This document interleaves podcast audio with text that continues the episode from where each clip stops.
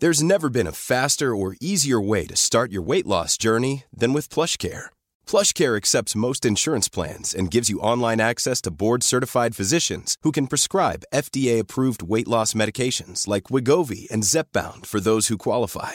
Take charge of your health and speak with a board-certified physician about a weight loss plan that's right for you. Get started today at plushcare.com slash weight loss. That's plushcare.com slash weight loss. plushcare.com slash weight loss.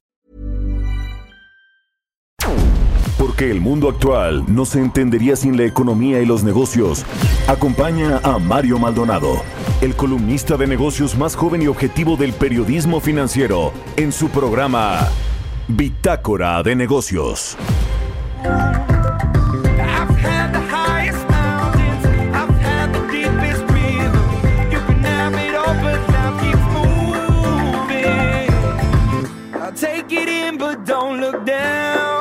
Summertime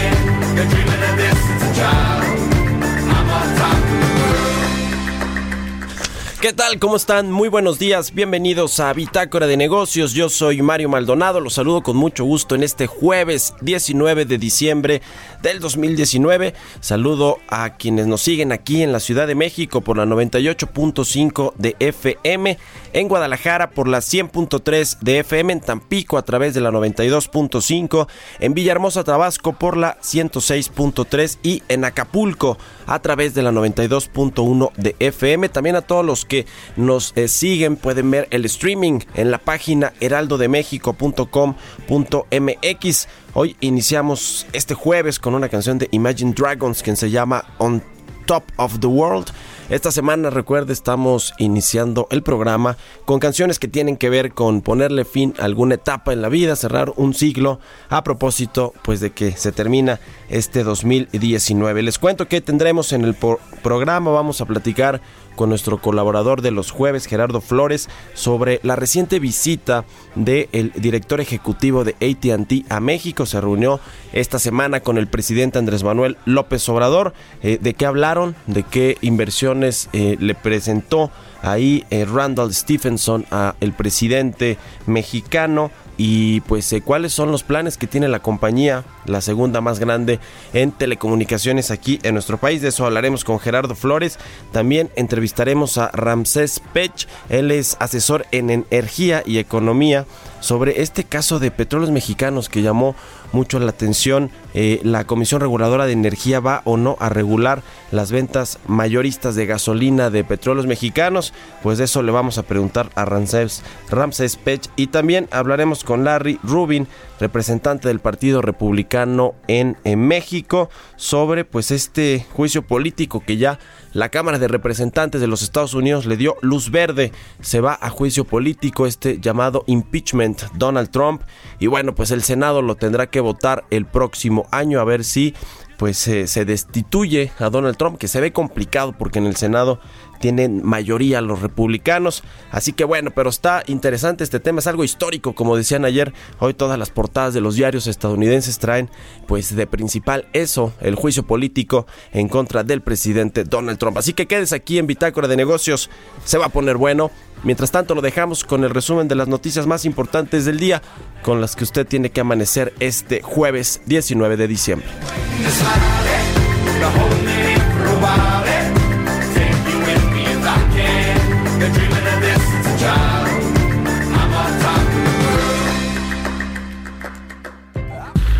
El resumen. La unidad de inteligencia financiera investiga a cinco exfuncionarios de Genaro García Luna, entre ellos a Luis Cárdenas Palomino, por lavado de dinero, enriquecimiento ilícito y conflicto de intereses. Los productores de acero de América del Norte exhortaron a los gobiernos de México, Estados Unidos y Canadá a tomar todas las medidas necesarias para una rápida ratificación del TEMEC. Expusieron en un comunicado que la implementación del tratado es crítica para fortalecer la competitividad de la industria frente a los continuos desafíos que enfrenta, como el exceso de la capacidad global y la desaceleración de la demanda. El presidente de la Coparmex Ciudad de México, Jesús Padilla, afirmó que el aumento al salario mínimo fue un acto de justicia social que no afecta la creación de empleos ni eleva la inflación. Aseguró que a pesar del escenario económico que en 2019 fue difícil y complejo, las empresas de la Ciudad de México generaron en los primeros 11 meses del año alrededor de 130 mil nuevos empleos formales, según los datos del Instituto Mexicano del Seguro Social. El economista en jefe de BBVA México, Carlos Serrano, consideró que el incremento de 20% en el salario mínimo en la mayor parte del país no se traducirá en una mayor inflación, ya que existen condiciones y espacio para ello. Refirió que en 2019 el aumento fue de 16% y en 2018 fue de 10%, y en ninguno de esos dos años se observaron efectos importantes en la inflación debido al rezago del salario mínimo en México. El empresario Carlos Slim concluyó la adquisición de Nextel Brasil por 905 millones de dólares, empresa que presta servicios de telecomunicaciones móviles en todo el territorio brasileño. Con esta transacción, América Móvil consolida sus operaciones como uno de los proveedores líderes en servicios de telecomunicaciones en Brasil. La Procuraduría Federal del Consumidor informó que sancionará a las empresas que durante el buen fin incumplieron ofertas, se negaron a entregar el producto adquirido o incluso se negaron a hacer el cambio o devolución. La procuradora de servicios de la Profeco, Berenice Romero Domínguez, señaló a Walmart de México como la empresa con el mayor número de quejas que alcanzaron las 158. El Servicio de Administración Tributaria informó que no laborará del lunes 23 de diciembre al martes 7 de enero de 2020, por lo que en esos días inhábiles todas las aplicaciones digitales podrán ser utilizadas en el portal de Internet del SAT. Bitácora de negocios. El editorial.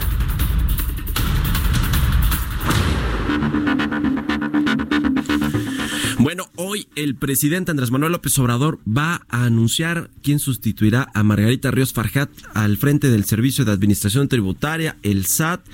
Y bueno, pues es una incógnita todavía, aunque se van despejando algunas dudas sobre quién va a sustituir a Margarita Ríos, que se va a la Corte como ministra de la Suprema Corte de Justicia de la Nación. Es un tema porque el próximo año, eh, derivado de las metas de crecimiento que tiene el gobierno y por supuesto de recaudación para cumplir pues todas las promesas, los proyectos y programas sociales que tiene esta cuarta transformación, pues necesita recaudar, se va a ir contra los grandes contribuyentes, eh, eh, recuerde usted que ya se dejaron de condonar impuestos a las grandes empresas, eh, esta tema de eh, la pues consolidación fiscal o estos, digamos, todo las exenciones que pueden hacer pues los gobiernos, los empresarios, las empresas y las personas físicas pues se están quitando y ahí Margarita Ríos pues tuvo mucho que ver. Eh, ¿Quién llega ahí? Pues hay tres candidatos al menos que han sonado. Una es eh, Rosalinda López Hernández, que bueno, pues es una eh, muy cercana eh, funcionaria al gobierno del presidente López Obrador, al presidente López Obrador en particular, porque su papá, Payambé López Falconi, fue un notario que le ayudó mucho a Andrés Manuel López Obrador allá en los años 80 para fundar el PRD en Tabasco. Y bueno, pues ella está casada con el gobernador de, de, de Chiapas, con Rutilio Escandón, y su hermano es el gobernador de Tabasco. Así que pues eh, toda una relación, es Adán Augusto, el gobernador de Tabasco, tiene una relación ahí muy cercana a toda la cuarta transformación. Sería eh, pues eh, una candidatura, una, una, un relevo de Margarita Ríos que pues no se ve tan bien porque pues es más político que técnico, aunque ya ve que el presidente pues es 100% político o es 90% eh, que sean honestos y 10% que sean técnicos o que sepan lo que van a hacer. El otro candidato que ayer sonaba todavía en la noche con fuerza es Carlos Romero, el actual procurador fiscal, quien diseñó la miscelánea fiscal del próximo año, todo este tema de los impuestos. Y eh, pues la tercera que surgió todavía más noche ayer, pero parece que esa va a ser, eh, vamos a ver qué anuncia al rato en la mañanera el presidente López Obrador, es ni más ni menos que Raquel Buenrostro, la eh, jefa de la oficialía mayor de la Secretaría de Hacienda, esa que controla todas las compras de gobierno, las compras de gobierno a nivel federal, la que estuvo metido lo mismo en la compra de patrullas, en la compra de las pipas de Pemex, ¿se acuerda? Las medicinas, estas compras consolidadas de medicamentos. En todo está metido Raquel Buenrostro, tiene unos superpoderes allí en la Secretaría de Hacienda y la verdad es que suena raro que de ahí la vayan a mover al SAT, pero bueno, pues es una de las duras, una, eh, eh, un personaje implacable en lo que tiene que ver en su momento con controlar las eh, pues las cuentas del gobierno, todas las licitaciones y contratos que se entregan a los privados y si ahora se va al SAT, híjole, pues yo no sé qué pensarán los empresarios porque los va a traer cortitos. Así que todo parece ser que va a ser Raquel Buenrostro. Vamos a esperar a ver qué anuncia el presidente a las 7 de la mañana en su conferencia matutina, aunque ya dijo que van a estar ahí presentes funcionarios de Hacienda. Así las cosas, son las 6 con 11 de la mañana. Mercados bursátiles.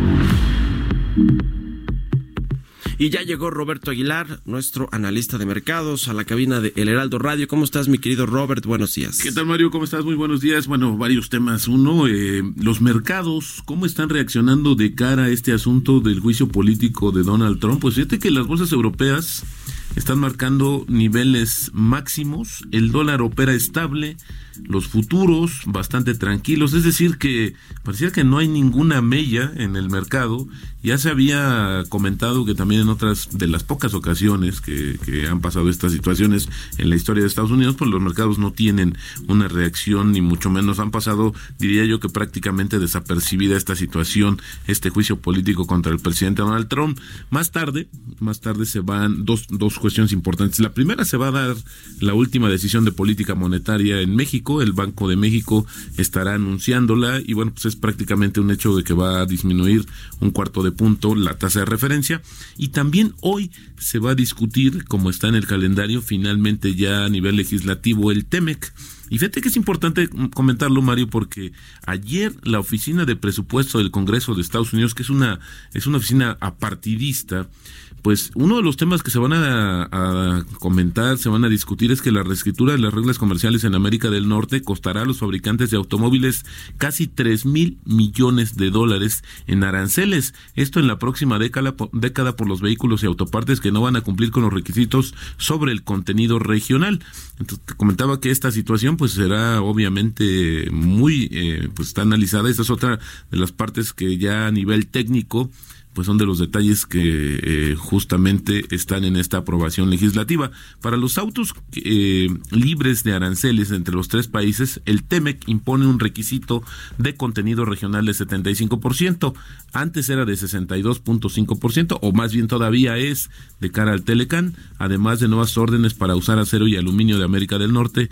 Además de entre un 30 y 45% del contenido de los vehículos debe provenir de zonas que paguen salarios altos de más de 16 dólares por hora específicamente Estados Unidos y Canadá. Algunos vehículos producidos en México, principalmente con componentes de ese país y fuera de la región, podrían no calificar al acceso libre de aranceles de Estados Unidos. Si bien el organismo dijo que una parte de esos vehículos y piezas serían reemplazados por producción estadounidense, algunas importaciones de vehículos y autopartes que no cumplen con el TEMEC van a continuar recibiendo un trato menos favorable.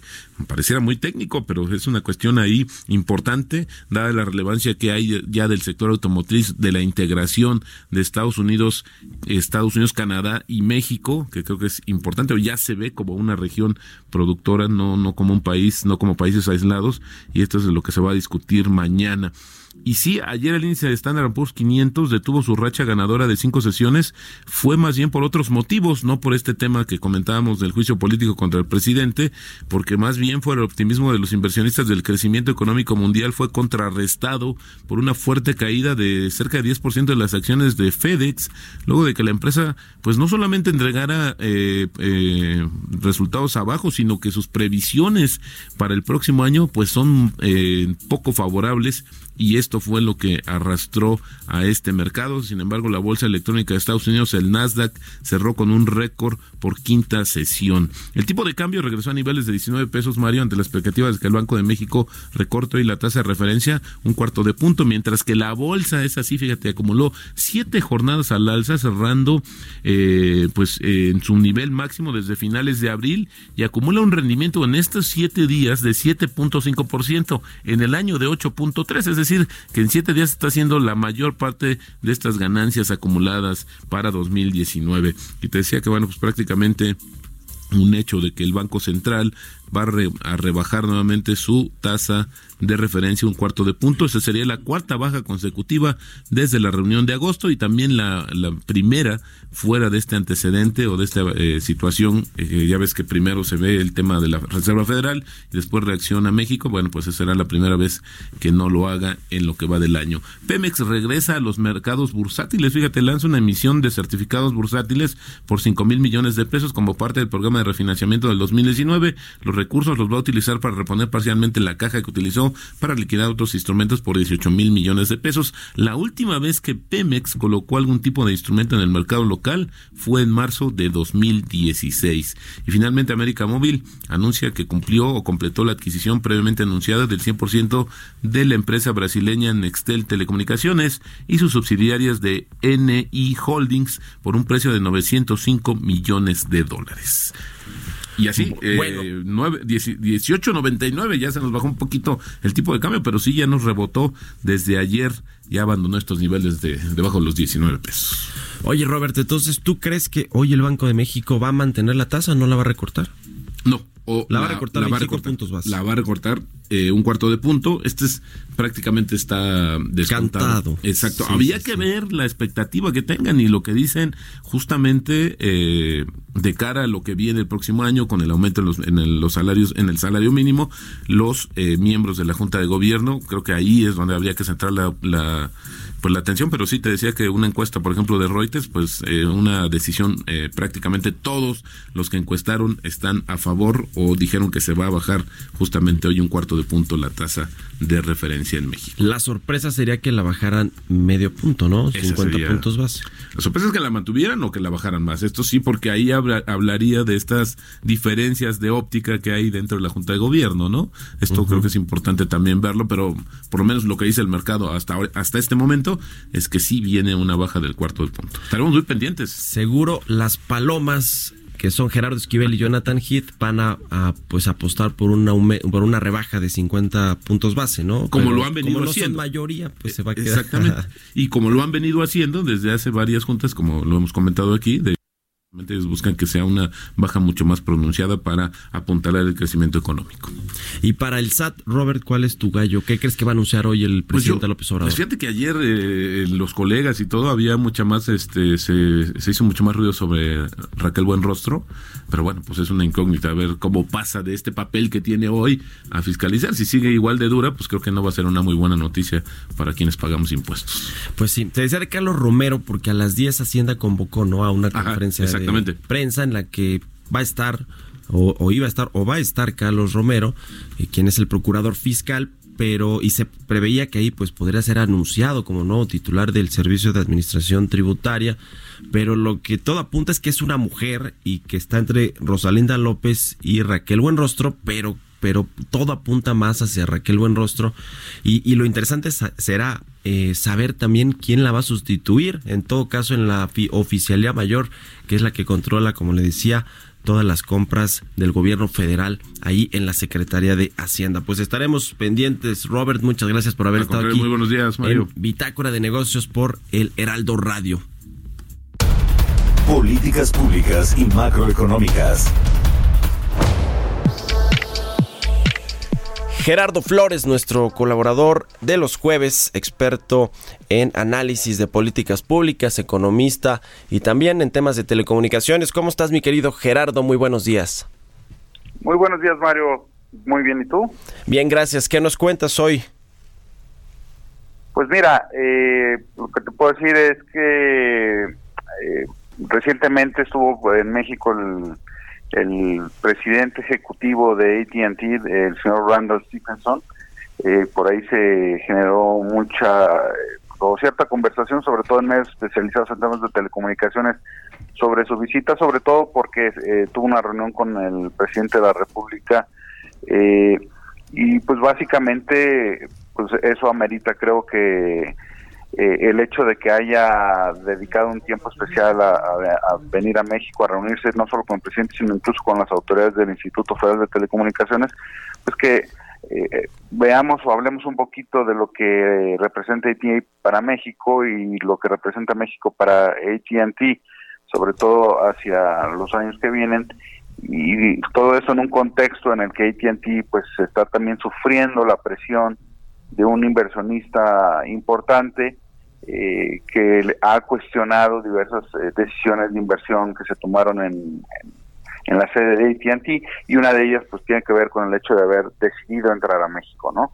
Entonces, eh, ¿qué te puedo decir? AT&T desde que ingresó a nuestro país se ha caracterizado por ser una empresa que ha destinado una cantidad importante de recursos de inversión para ampliar la presencia de la red que originalmente compró, como recordarás, eh, ellos entran eh, adquiriendo la red de Usacell y de Nextel eh, y a raíz de ello pues obviamente tuvieron que destinar importantes recursos de inversión para ampliar la red y para mejorar el servicio no al día de hoy pues te puedo decir que han invertido cerca de 42, entre 42 y 45 mil millones de pesos un monto importante de 2015 a 2018 eh, es a lo que eh, son los datos que estoy citando. Y en términos de líneas, es una empresa que ha crecido, eh, de, tener casi 8 millones de líneas cuando empezaron, o 8 millones y medio, ya está en 18 millones 619 mil líneas. Es decir, han crecido eh, en 10 millones de líneas en apenas 4 años. ¿no? Eh, en ingresos es donde el crecimiento ha sido relativamente menor porque eh, ahí no se ha duplicado como en el número de, o no ha aumentado en la misma magnitud que el número de líneas.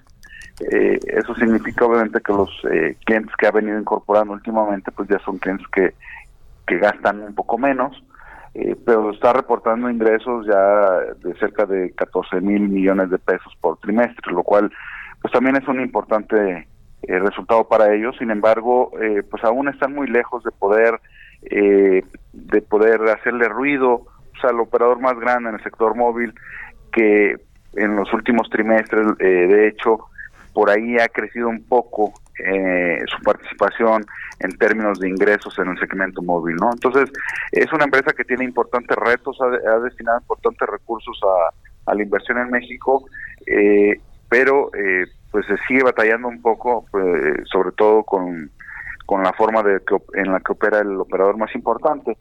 Eh, un dato más importante o más relevante recientemente en que está involucrado AT&T es una operación que también recordarás anunció con Telefónica, eh, mediante la cual Telefónica adquirirá capacidad de, de AT&T eh, y es una decisión que incluso parece ser que va a ser revisada con, con mucha lupa por el Instituto Federal de Telecomunicaciones.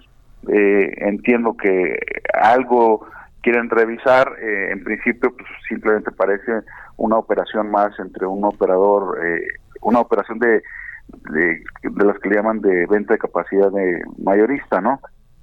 Pero parece que el instituto pues entrará a revisarla con mucha calma y habrá que ver en los meses subsecuentes qué enfoque de decisión toma sobre esa operación. No sé si tengas eh, sí. Oye, ¿te acuerdas, duda. ¿Te acuerdas que eh, fue por ahí de que, que, fue agosto, septiembre, cuando eh, este poderoso fondo Elliott Management, que tiene una participación relevante ahí en AT&T, pues le mandó una carta al Consejo de Administración, le decía que pues eh, eh, eh, había sido ingenua, que estaba mal administrada, que su entrada a mercados como México, que no generaban la suficiente rentabilidad para los accionistas, pues no era algo bueno y que en todo caso, si no lograba generar esta rentabilidad, pues que se retirara de esto de mercados como México, que no, pues por la competencia tan dura de América Móvil, pues no le generan esta rentabilidad, esta eh, pues eh, estas ganancias ¿no? que le piden los accionistas. Y bueno, pues ahora viene Randall Stephenson, el CEO de esta compañía, con el presidente López Obrador y con el IFT, por cierto, ¿no? Quien trae las regulaciones y tendrá que hacer estas eh, revisiones bienales al cumplimiento de las medidas asimétricas que le pusieron al preponderante, que es América Móvil. ¿Tú qué crees que, que, sí le van a, ajustar ahí las, las medidas a América Móvil para que pues no sea tan dominante porque la reforma con América Móvil no sirvió para nada, ¿no? Al revés, es más fuerte que nunca. Pues mira, lo lógico te diría que, eh, o sea, que un regulador consistente como ellos presumen ser, pues tendrían que endurecer un poco las medidas, ¿no? Porque justo te comentaba, eh, por ejemplo, en el, en el primer trimestre del 2019, el preponderante ya tiene otra vez el 74.1 de los ingresos móviles, cuando hace un año tenía el 70, ¿no? O sea, la, la competencia entre los que está incluido AT&T pues ha, ha visto disminuida su participación, por lo menos en, el, en, la, en términos de ingresos. Eh, ¿Qué va a hacer el instituto? La verdad es que todavía no se sabe. Eh, en esta ocasión no ha trascendido mucho todavía sobre qué está pensando hacer en términos de las medidas de preponderancia, eh, pero sí es un hecho que AT&T eh, em, recibió esta presión muy importante a la que te refieres de parte de este fondo de inversión que es Elliott Management. Parece ser que para el caso de México, por lo menos, eh, ya habrían firmado la pipa de la paz y, les van a dar el beneficio de la duda, pues no sé por cuánto tiempo, eh, pero pues obviamente es una inversión importante que le preocupa a AT&T y que desafortunadamente, como te repito, eh, por lo menos en los datos de lo que va de 2019, pues parece ser que el preponderante se ha fortalecido, ¿no? Entonces, lo que habría que esperar de parte del instituto, pues es, es un poco de, eh, pues de revisión de las medidas para poder hacer eh, más eficaces eh, algunas de ellas para evitar que se esté dando este nuevo este fenómeno de reconcentración diría yo por lo menos en la parte de ingresos bueno pues interesante muchas gracias Gerardo por tu participación Gracias, Mario. Que estés muy bien, buenos días. Nos vamos a hacer un corte. Yo soy Mario Maldonado y usted está escuchando Bitácora de Negocios en El Heraldo Radio. Continuamos en un momento con la información más relevante del mundo financiero en Bitácora de Negocios con Mario Maldonado. Regresamos. Estamos de vuelta en Bitácora de Negocios con Mario Maldonado. Entrevista.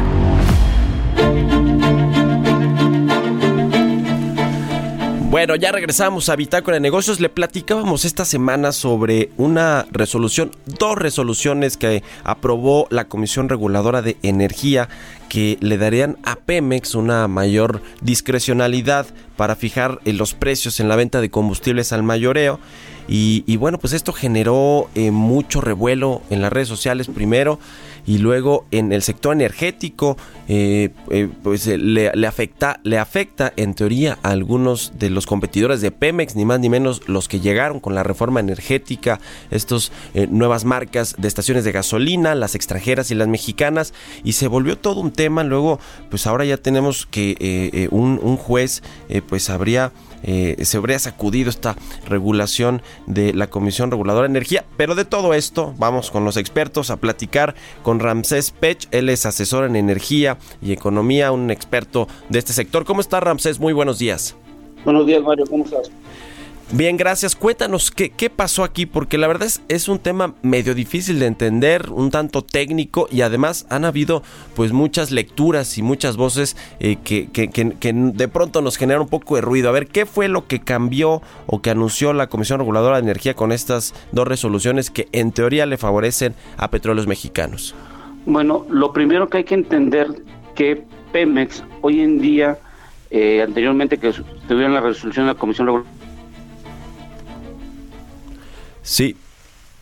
Tenemos allá a Ramsés. Se nos cortó la llamada. Bueno, pues le, le, contaba sobre pues estas dos resoluciones que la Comisión Reguladora de Energía eh, aprobó esta semana para eh, regular eh, los precios de la venta de combustibles al mayoreo y, bueno pues esto le favorece a Pemex porque eh, pues no a todos los competidores de Pemex que son ya le decía estas estaciones de gasolina las marcas que han llegado con la reforma energética. Antes solo había una sola marca que es Petróleos Mexicanos y bueno pues ahora tenemos ya una serie de marcas tanto extranjeras como nacionales que llegaron a competirle a Pemex pero bueno Pemex les vende la materia prima que es la molécula de la gasolina y bueno tiene ahí todo un componente de impuestos y de eh, pues costos de logística de transportación de almacenamiento etcétera. Y eh, pues Pemex se fija los precios ahora eh, va a endurecer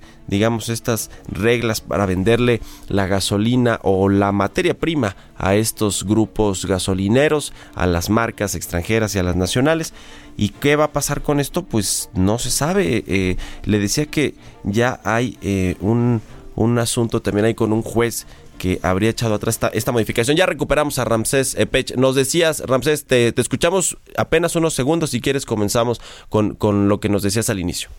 Ok, lo que, lo que sucedió con la, con la nueva resolución que acaba de dar la Comisión Regulada de Energía, anteriormente Pemex estaba ligado a que no podía colocar un precio mayor de acuerdo al cálculo que, realizaba la Comisión. Es decir, en las terminales de almacenamiento y reparto, donde se llega la, la, el combustible, ya sea gasolina y diésel, para su venta, comercialización y distribución, ahí había un precio fijo en donde la Comisión Reguladora cada mes evaluaba y decía cuánto era el valor.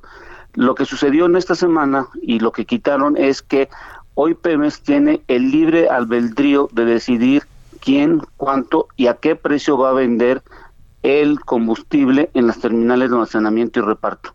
Por el momento no afecta al consumidor, sino que afecta directamente a aquel que distribuye, tiene una estación de servicio o como tú lo comentabas, la, algunas marcas que compran todavía combustible a Pemex para nomás adicionarle el aditivo.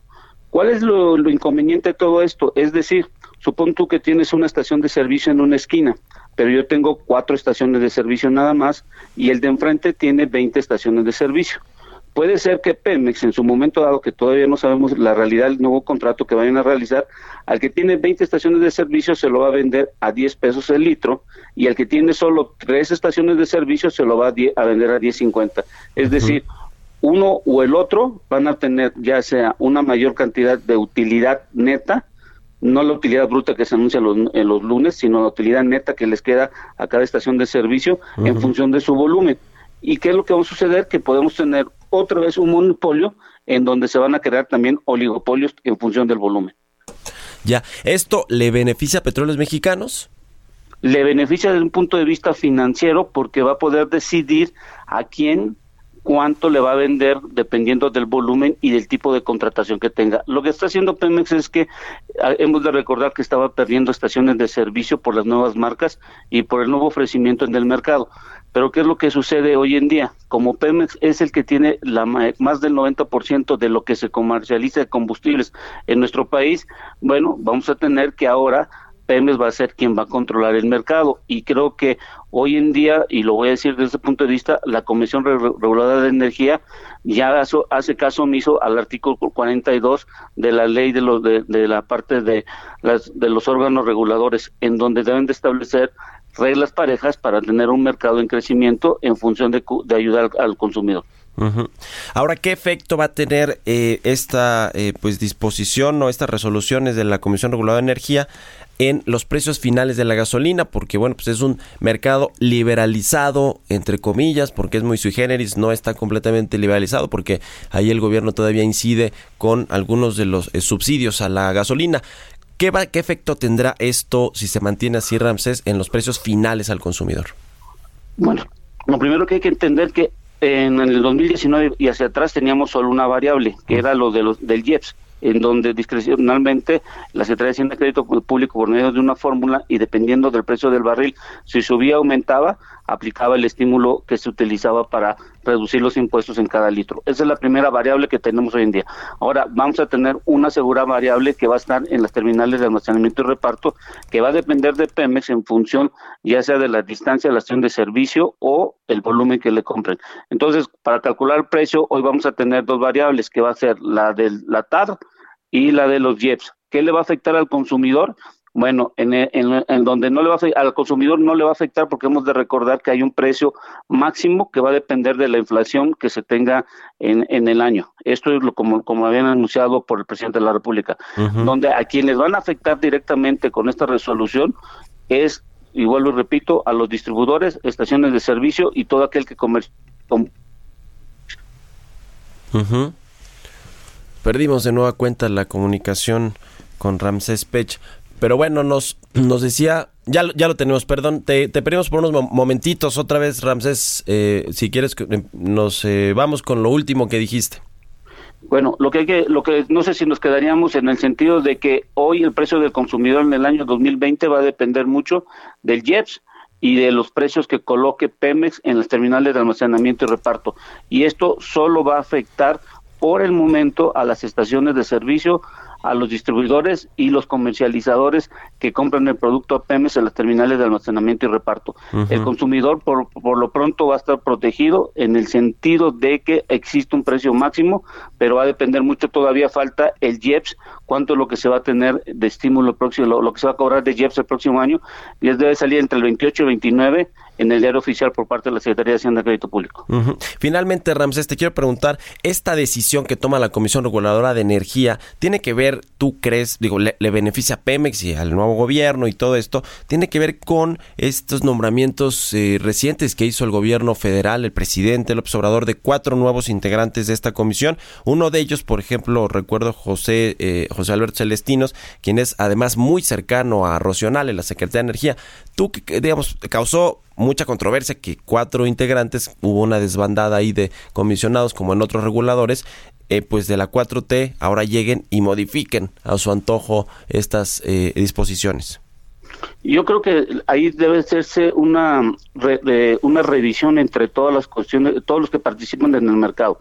Y hay algo muy importante, no he escuchado a la COFESE cuál es su punto de vista sobre esta nueva resolución porque altera las condiciones del mercado en función de que todo todo una empresa que es la empresa productiva del Estado controla el mercado y creo que volvemos a los monopolios, lo que muchos de, de en la parte COFESE habían comentado que no se debería de realizar en nuestro país. Y eso es muy importante porque eh, inhibimos un poco la, cantidad de infraestructura y como tú comentabas bien, lo del, lo del juez que acaba de dar la resolución, que Pemex tampoco está obligado a dar espacio si es que tuviera capacidad oxisa a privados, es decir, ahora vamos a tener a un Pemex que puede controlar tanto la logística como el precio en las terminales de almacenamiento y reparto. Y si me permites, también el día de ayer dieron otra solución en la Comisión Reguladora de Energía en donde le dan cinco años a Pemex más para que no, eh, no esté obligado a producir eh, diésel de 15 partes por millón. Y esto es muy importante porque muchos de los transportistas eh, el año pasado y bueno, en- durante muchos los años anteriores han cambiado sus unidades a utilización de diésel bajo azufre. Hoy en nuestro país Pemex solo produce entre 50 y 70 mil barriles y la demanda de consumo del diésel de bajo azufre está entre 240 a 270 mil barriles. Es decir, estamos importando entre 150 y 200 mil barriles diarios y el diésel de bajo azufre hoy corresponde casi entre el 60 y el 65% del total que se de consume del diésel. La diferencia, el 40% es un diésel sucio, que eso es lo que se produce en las refinerías. Creo que lo más importante hoy en día es que la Comisión Reguladora de Energía ha dejado de tener peso importante en el control y sobre todo dejado a un lado el artículo 42 que es parte importante de la Comisión Reguladora de Energía. Bueno, pues estaremos pendientes de cómo se va eh, pues se desenvolviendo este tema que es relevante para eh, el país, para los consumidores de gasolina y para las empresas que están metidas en este negocio. Te agradezco mucho, Ramsés Pech, porque nos hayas tomado la llamada. Gracias, que tenga un buen día, Mario. Cuídate. Buenos días. Bueno, pues usted está escuchando aquí Bitácora de Negocios en el Heraldo, el Heraldo Radio y yo soy Mario Maldonado. Vamos a otra cosa. Historias empresariales. Y bueno, se anunció esta megafusión del grupo francés PSA y el italo-estadounidense Fiat Chrysler anunciaron este acuerdo de acercamiento vinculante, así lo llaman, para crear un nuevo gigante mundial del sector automotriz. Esta nueva empresa de más de 400 mil empleados tendrá un volumen de negocio consolidado de cerca de 190 mil millones de dólares y ventas anuales de 8.7 millones de vehículos, una megafusión que está en ciernes y de todo esto nos cuenta en la siguiente cápsula Giovanna Torres. Automóviles sin conductor, vehículos híbridos y eléctricos, nuevas tecnologías, preocupaciones medioambientales y normativas de emisiones más estrictas en la Unión Europea son solo algunos de los desafíos que enfrenta la industria automotriz en el último año. Y es precisamente lo que explica una serie de fusiones y adquisiciones en la última década.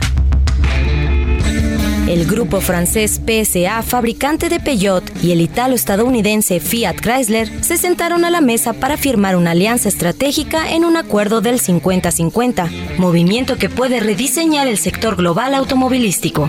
La alianza de estos dos gigantes del mundo del motor darán lugar al cuarto fabricante de automóviles mundial con ventas anuales de un total de 8.7 millones de vehículos e ingresos de 170 mil millones de euros anuales. Por detrás del gigante alemán Volkswagen, la alianza Renault-Nissan y el japonés Toyota.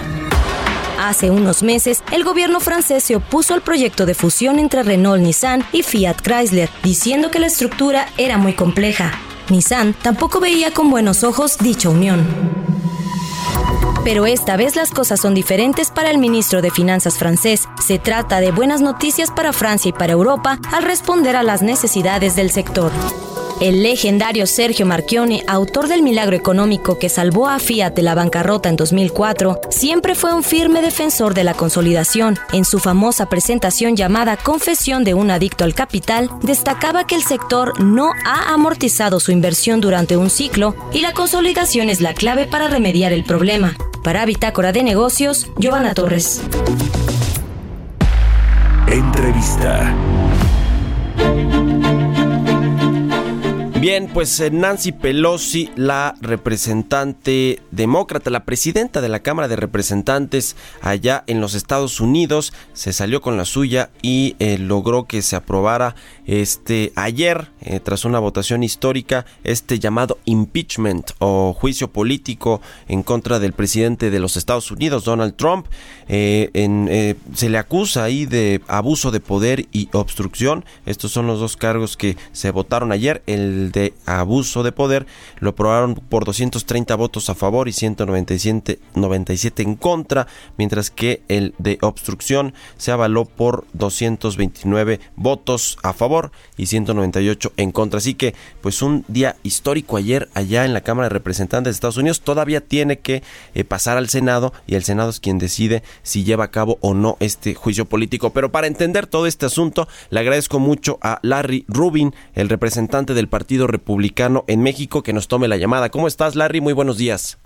Mario, muy buenos días y muchas gracias. Pues cuéntanos, eh, ayúdanos a entender un poquito de cómo es este asunto del impeachment, que creo que solo se le ha eh, pues eh, intentado aplicar a tres presidentes, ¿no? De los Estados Unidos.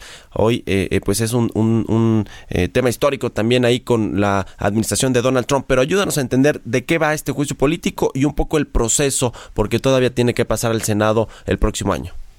Definitivamente, Mario, pues sí, como tú muy bien apuntas, se ha hecho juicio político a otros tres eh, gobernantes. el último fue el demócrata Bill Clinton.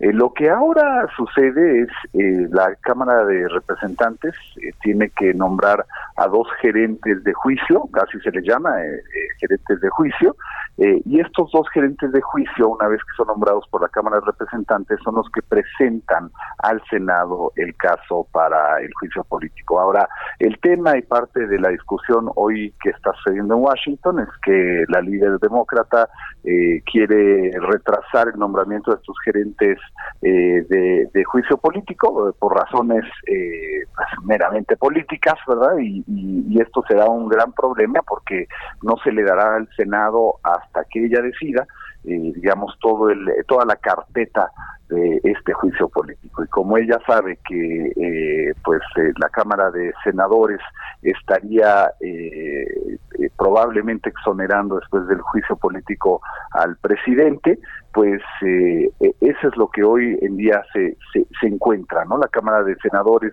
eh, tendría que, nombrar al, al, juez de la Suprema Corte, eh, John Roberts, para ser el, el juez, ¿no? Y el jurado se convertiría en todos los senadores de Estados Unidos. Ahora, como tú dices, se prevé que en el Senado pues no eh, digamos avance este asunto del impeachment porque ahí hay mayoría republicana no en la Cámara de Representantes pasó porque bueno Nancy Pelosi lo promovió y además ahí sí dominan los demócratas. Eh, ¿Qué, cuánto, se, ¿Cuándo se estaría votando con todo esto que nos cuentas que, quiere hacer Nancy Pelosi?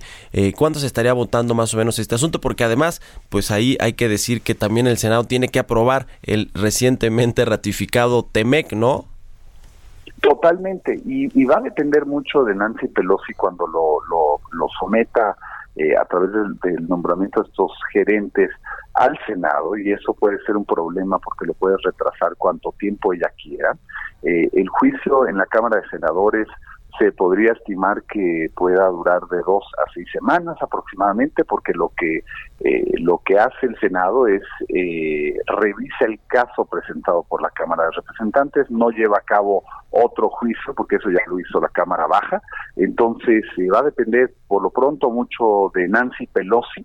Eh, lamentablemente es el hecho de que eh, pues muchos republicanos, incluyéndome, no consideramos que el caso sea lo suficientemente fuerte, más allá de líneas políticas y líneas partidarias, es que el caso no tiene los méritos para ser promovido eh, el presidente a un juicio político y ese es el meollo del asunto porque eh, porque creemos que no no tuvo un juicio adecuado en la Cámara de Representantes y, y eso es lo que se va a estar midiendo en la Cámara de Senadores. Ahora, precisamente sobre este tema viene ya la eh, campaña político-electoral el próximo año en los Estados Unidos. Formalmente Donald Trump quiere reelegirse y hay, bueno, hay otra eh, serie de candidatos. Eh, este asunto del impeachment, ¿qué eh, efecto tendrá para Donald Trump si más allá de que sería una sorpresa de que avanzara ya en el Senado, pero si no, si no pasa, eh, ¿cómo crees que sale Donald Trump de todo este tema fortalecido o no, eh, no tan fortalecido para enfrentar esta campaña del próximo año?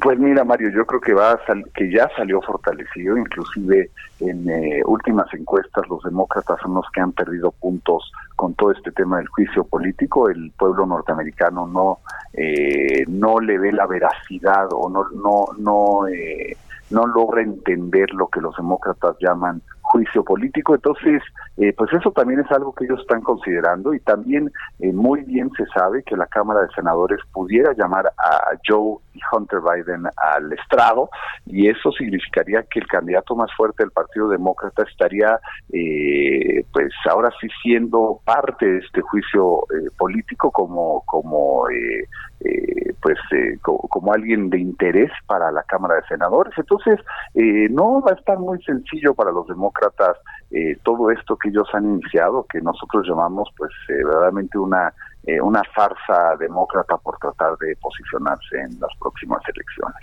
Ujú. Pues es un tema muy muy interesante. Vamos a ver qué, qué sucede. Este asunto, eh, digamos ya hablando de la relación bilateral México-Estados Unidos, eh, es un tema muy interno de, de allá del, del presidente Donald Trump y de Nancy Pelosi, que, que bueno, pues traen ahí un pleito casado, como decimos acá en México. Eh, esto, eh, en general, la relación con México y que está en medio ahí la ratificación del TEMEC, que bueno, pues la tiene que avalar el Senado, que no se prevé al menos por ahora que pues hay algún problema, prácticamente ya es, es algo que se consensuó, que se eh, eh, eh, revisó antes, pero tú ves algún asunto ahí que pudiera detener también esta eh, ratificación del TEMEC en el Senado el próximo año? Pues mira, todavía tiene que someterse a un voto en la Cámara de Representantes. Una vez hecho esto, eh, pues naturalmente la, la Cámara de Senadores estaría votando a favor. Entonces también depende mucho de Nancy Pelosi y, y, y bueno, pues la Cámara de Senadores eh, eh, estará estudiando el TEMEC. Eh, tiempos es lo difícil hoy de, de- de poder pronosticar, pero de que haya algún problema en aprobarlo, eso para nada veo que sea un asunto, nada más cuestión de cuestión de, de- de los tiempos, más que nada, Mario. Pues muy interesante, Larry Rubin, representante del Partido Republicano en México. Te agradezco mucho que nos hayas tomado la llamada y nos hayas ayudado a entender todo este asunto del impeachment allá en los Estados Unidos. Al contrario, Mario, gracias a ti y un, y un eh, fuerte saludo a tu auditorio. Igualmente, que estés muy bien. Oiga, nada más para cerrar este tema, ayer Donald Trump eh, publicaba ahí un, una imagen, tiene usted que verla, ahí está en su Twitter, que dice que en realidad de, eh, pues ellos, se refiere a los demócratas, no lo están eh, persiguiendo a él, sino a todos, al casi casi al pueblo estadounidense. Que bueno, pues interesante ahí, cheque esta imagen que publicó Donald Trump ayer en su Twitter, que yo ponía un mensaje y decía que bueno, pues eso sí es marketing político. Son las 6 con 53 minutos. Portales Internacionales.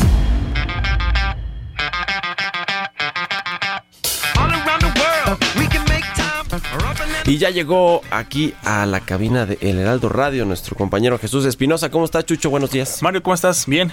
Buenos días, buenos días para todos. Estábamos viendo aquí el gol que marcó ayer Cristiano Ronaldo. El golazo de Cristiano Ronaldo que se elevó no? como Que sean 4 71 metros sobre...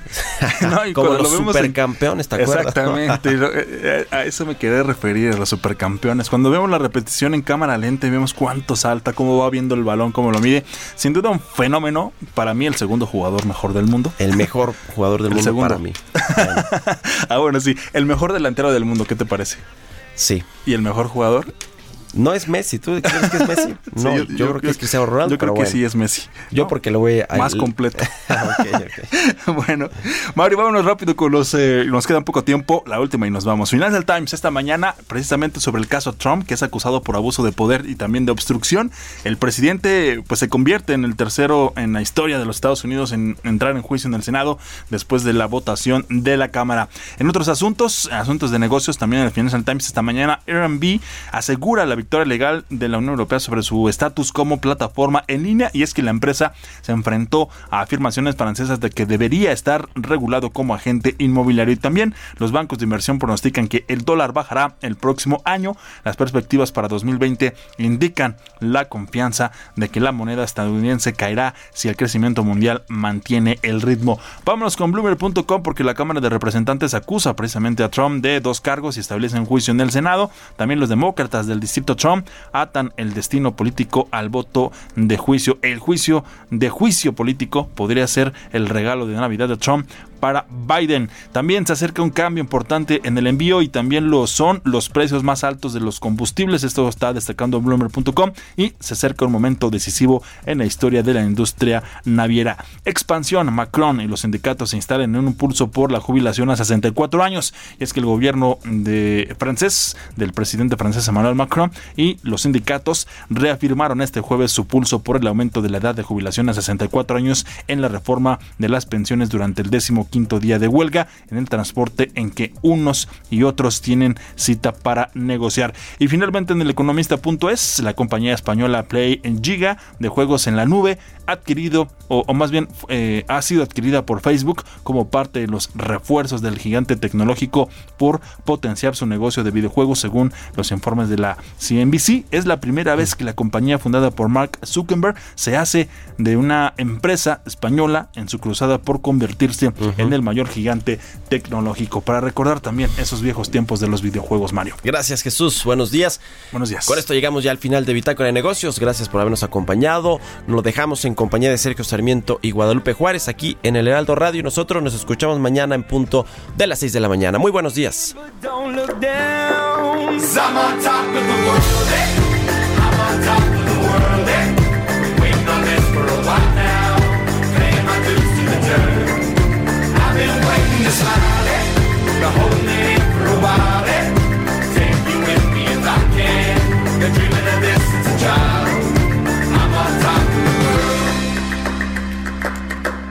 Tried to cut these corners, try to take the easy way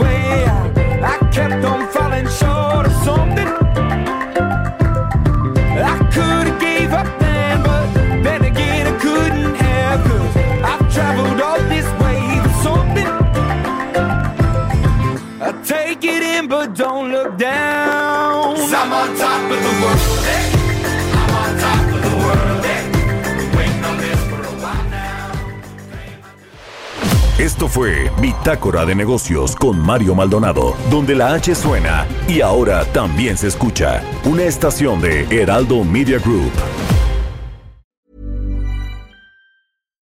Deserves the best, and there's no better place to shop for Mother's Day than Whole Foods Market. They're your destination for unbeatable savings, from premium gifts to show-stopping flowers and irresistible desserts. Start by saving 33% with Prime on all body care and candles. Then get a 15-stem bunch of tulips for just $9.99 each with Prime. Round out Mom's menu with festive rosé, irresistible berry chantilly cake, and more special treats. Come celebrate Mother's Day at Whole Foods Market.